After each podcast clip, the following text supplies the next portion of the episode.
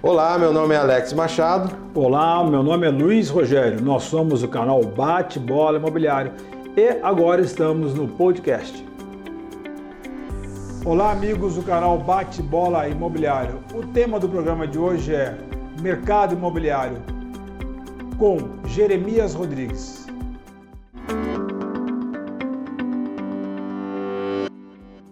Boa noite, Jeremias. Boa noite, Rogério. Muito obrigado.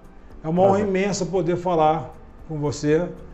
O canal Bate, Bate Bola Imobiliário sonhava nesse momento e a gente pede que você fale um pouco da sua experiência do mercado imobiliário, do que espera do mercado imobiliário para 2020, 2021 e o que os nossos telespectadores podem é, entender e esperar dessa conversa. Esse é um momento muito oportuno para falarmos sobre o mercado imobiliário.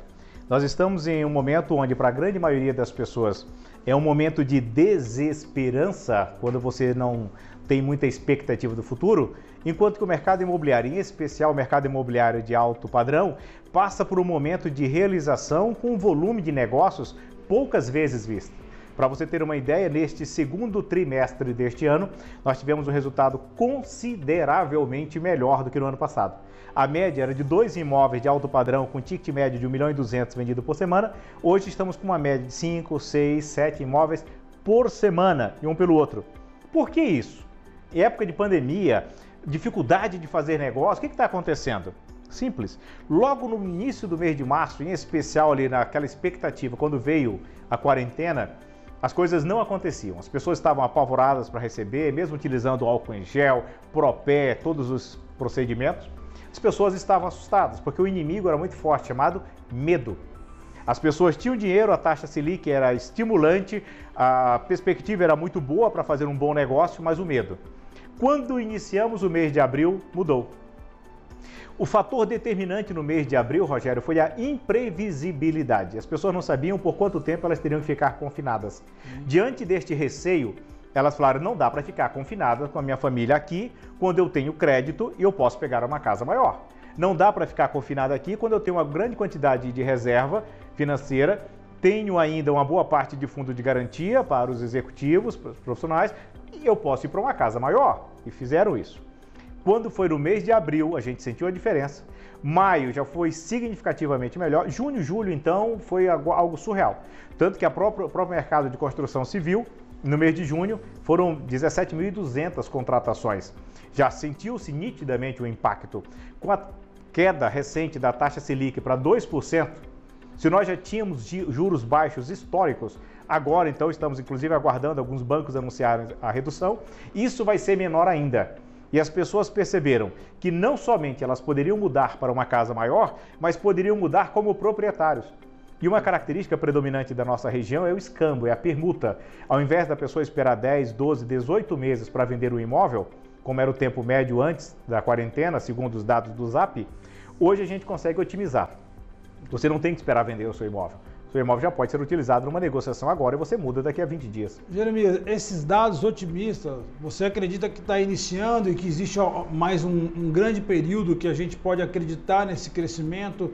Qual que é, qual que é a sua, sua visão sobre o, o que vai acontecer ao longo de mais dois, três, quatro anos iniciais, digamos iniciais, porque o mercado imobiliário ele é um pouco mais lento, ele, ele cresce, se desenvolve, mas apesar de ter sido muito rápido agora, você acredita que essa velocidade continua sendo intensa ao longo de quanto mais tempo? Existe uma previsão, segundo os próprios dados do Banco Central, que ainda este ano deve cair mais a taxa Selic. Então os juros devem baixar ainda mais. O que é determinante para a pessoa tomar um empréstimo por 20 e 30 anos? É segurança no futuro. A partir do momento que você tem segurança, você pode assumir uma responsabilidade desta. Você faz um, planejamento financeiro, provisiona parte da sua renda, porque você acredita que vai conseguir manter essa renda. O que falta hoje, o que é mais determinante hoje para essa estabilidade e uma retomada que não é nem perene, é constante, porque o crescimento do mercado imobiliário é muito impactante e, e é constante. É principalmente a estabilidade política. Dá para esperar estabilidade política? Não dá. Ué, mas se é estabilidade política eu não posso esperar por ela, o que, que eu preciso fazer? Faça bem a sua parte. Sim. O governo está fazendo a parte dela, Sim. a parte dele. Então, logo a reforma tributária seja aprovada agora A reforma administrativa que o governo tirou ontem, você vai voltar a reapresentá-la a partir do próximo ano, talvez num cenário é, consideravelmente melhor, em função de mudanças significativas que virão em frente a duas casas legislativas, e com essa uma indisposição menor é, contra o governo, talvez a gente passe a ter um cenário ainda mais positivo politicamente. E nós não podemos esquecer, é claro que o fator político interfere sim na sim. economia, mas a economia está num momento muito promissor. Recentemente fui dar uma entrevista para um amigo e quando eu estava falando do cenário positivo, ele falou: Jeremias, mas esse governo, olha só aí, duas semanas, três semanas para as pessoas receberem um benefício de 600 reais. Eu falei, amigo, só demonstra o quanto a, o trabalho da mídia é bem feito. Sim. Me apresenta um país no mundo que em, dois, em duas, três semanas conseguiu criar um aplicativo que Fantástico. dezenas de milhões de pessoas tiveram acesso por 600 reais ali bonitinho, integralmente caindo ali. Os que agiram com lisura, já for, com falta de lisura, falta de transparência e burlaram, já foram identificados e serão penalizados por isso. Isso em duas, três semanas. Sim, Para de cair na história da mídia e acompanhe os dados. Milhões de brasileiros. Milhões, acho que, se não estou enganado, um pouco mais de 60 milhões de brasileiros. Isso é surreal. Né? Exatamente. Bom, o que, que nós temos? Nós temos as narrativas e nós temos o fato. A narrativa é, é, é o fim do Brasil. O fato é, o Brasil está no melhor momento. Nós temos uma estrutura é, que está funcionando, nós temos uma gestão que está funcionando e nós temos principalmente a retomada da confiança. Excelente. E essa retomada na confiança é determinante para o mercado imobiliário. E quem não pode perder a confiança é o corretor. Mesmo que ele esteja passando, pelo que conversávamos há pouco, do Vale da Desilusão. Né? O que, que a gente espera neste momento? Até aproveitar, usar essa ilustração. Você quer estar tá crescendo aqui, né? O mercado está crescendo nesta proporção, você quer crescer nessa proporção, mas às vezes você não se preparou adequadamente. Às vezes você não conhece todos os imóveis que você tem à venda. Às vezes você não conhece a realidade dos seus compradores. Às vezes você não está preparado para interferir na decisão de compra dele. E às vezes você demora muito tempo, muito tempo, muito tempo e as coisas não acontecem. E aí o que você tem que fazer? Intensificar a sua evolução. Intensificar a sua capacidade de se tornar produtivo e agregar valor e entregar mais conteúdo, mais valor para os seus clientes, resolvendo os problemas deles. Boa parte dos clientes, Rogério, não compra porque não tem clareza não tem informação de como utilizar o financiamento, o que está implícito, quanto tempo ele vai dispor do imóvel, informações básicas que infelizmente muitas vezes o corretor prejulga que ele sabe, não passa e perde a venda, perde o cliente. Então, quanto maior a sua capacidade de continuar evoluindo neste processo, gente, por favor, nenhum corretor tem o direito de se acomodar e acreditar que com o tempo ele vai evoluir. Não vai. A evolução não é natural. Você tem que continuar se esforçando, se dedicando, tanto profissionalmente quanto para você enquanto ser humano, na sua apresentação pessoal, na sua capacidade de interpretar pessoas, na sua capacidade de fazer leitura de gente. E quanto mais você evoluir, maior será o seu crescimento e vai conseguir passar por esse processo. Porque apesar de todos os resultados que eu falei, não são todos os corretores que estão navegando nessa onda. Muito mais importante do que o seu cliente acreditar é você acreditar primeiro que está evoluindo para dar conta, que o cliente que vier é uma oportunidade que a partir do momento que eu faço a leitura de um lead, de um cliente que chegou, e eu já acho que não vai acontecer nada, sinto muito. Mas tem tudo para não acontecer. Porque você vai encontrar uma forma de justificar que não ia sair nada. E a mentalidade de vai acontecer, você vai dar um jeito de criar relacionamento com esse cliente, e o relacionamento é a base para 85% das vendas, no mínimo, no mercado imobiliário. Tendo criado isso, tem tudo para o negócio acontecer. Jeremias Rodrigues, há quantos anos você está no mercado imobiliário do alto padrão? Atuo no mercado imobiliário há um pouco mais de 20 anos. O primeiro ano não era no alto padrão, todos os outros anos só no alto padrão. Só no alto padrão. Na verdade, do primeiro ano, seis meses não. A partir daí, tudo voltado ao alto padrão.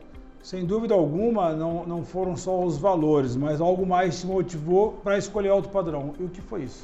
Como eu tinha trabalhado de garçom aqui, era maître de um restaurante onde eu tive o prazer de trabalhar durante vários anos, onde eu paguei minha faculdade de psicologia, de direito, eu atendia as pessoas de maior poder aquisitivo.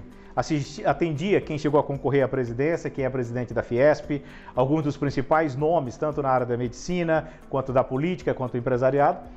E eu não simplesmente atendia por atender, eu me importava com cada atendimento ali, enquanto eu servia uma pizza, enquanto eu verificava se o atendimento estava correto. E aí, por atender bem essas pessoas, você começa a fazer parte daquele dia a dia, os políticos se reuniam lá constantemente, você vai criando relacionamento.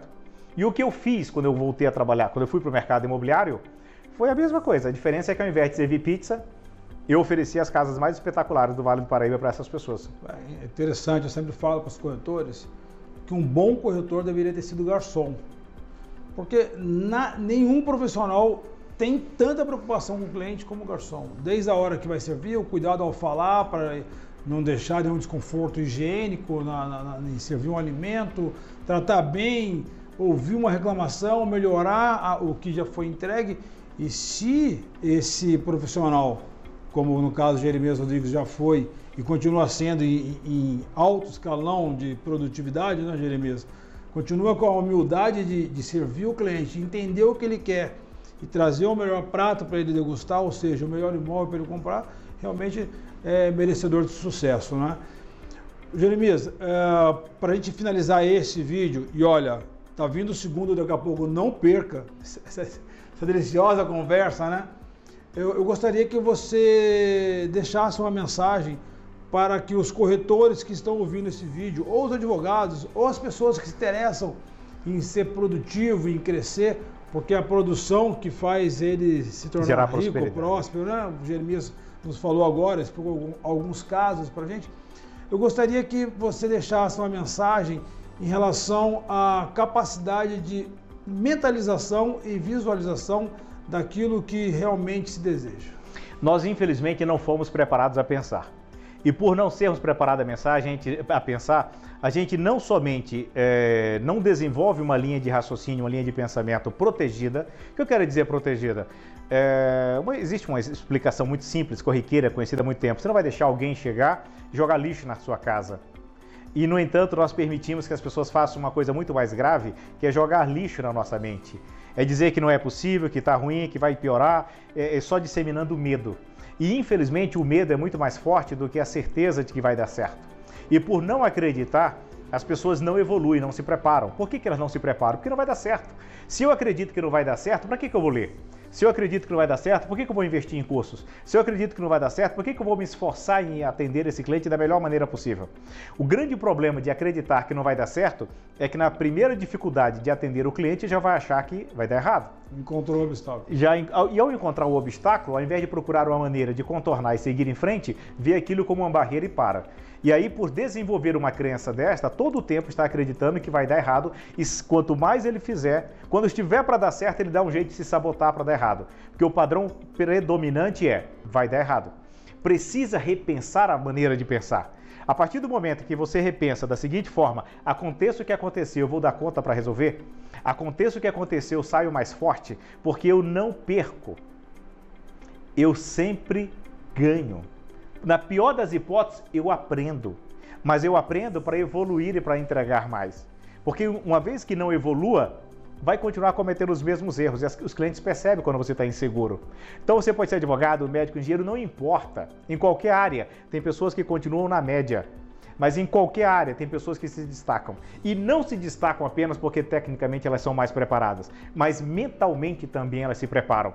E nós estamos numa geração que precisa preparar melhor a mentalidade inclusive do funcionário que vem trabalhar com você e já foi doutrinado por uma geração de doutrinadores que nem vinha ao caso, a gente precisaria de horas para falar sobre isso, mas que foram tremendamente eficientes, que colocaram pessoas indispostas contra o patrão, acreditando que o patrão é usurpador, acreditando que o patrão é alguém que se beneficia do talento de alguém. E gostei de um dado do Guilherme Fif Domingos de 2017, que ele fez uma pesquisa e ele identificou que aproximadamente 90% dos pequenos e microempresários não demitiam por considerar a empresa uma família. E numa família, no momento de escassez e de privação, você não manda o filho embora. Empresários sangravam, a ponto de 46% deles, em fevereiro deste ano, não ganhavam o suficiente para manter a empresa no azul e não demitiam. Nós vimos empresários sangrando agora na pandemia com matéria de querendo dinheiro para não demitir.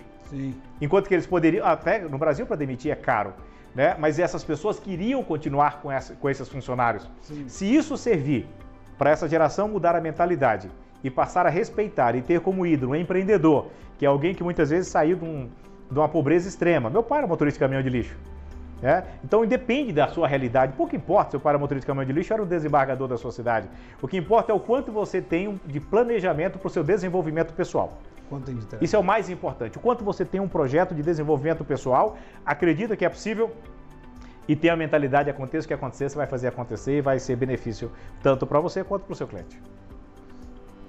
Jeremias Rodrigues, muito obrigado por ter perdido algum tempo, mas nos ter dado a oportunidade de ganhar tanta riqueza, tanto conhecimento e a honra de poder iniciar os nossos vídeos entrevistando uma pessoa uma consciência tão iluminada, eu diria consciência tão iluminada, porque antes de ser uma grande pessoa, tem que ser uma grande consciência, né? A, a verdade liberta. E a, e a verdade, ela está, às vezes, submersa ao que os olhos possam ver. Porém, quando essa, essa verdade vem à tona, surge um grande homem, um grande empresário, um, uma pessoa de grande influência na sociedade. Então, se você gostou, dê um like, curta e espere para o próximo vídeo que em breve estará também aí no ar. Esse conteúdo nosso do podcast também está no formato audiovisual no nosso canal Bate-Bola Imobiliário do YouTube e nas nossas redes sociais. Curta, prestigie e compartilhe.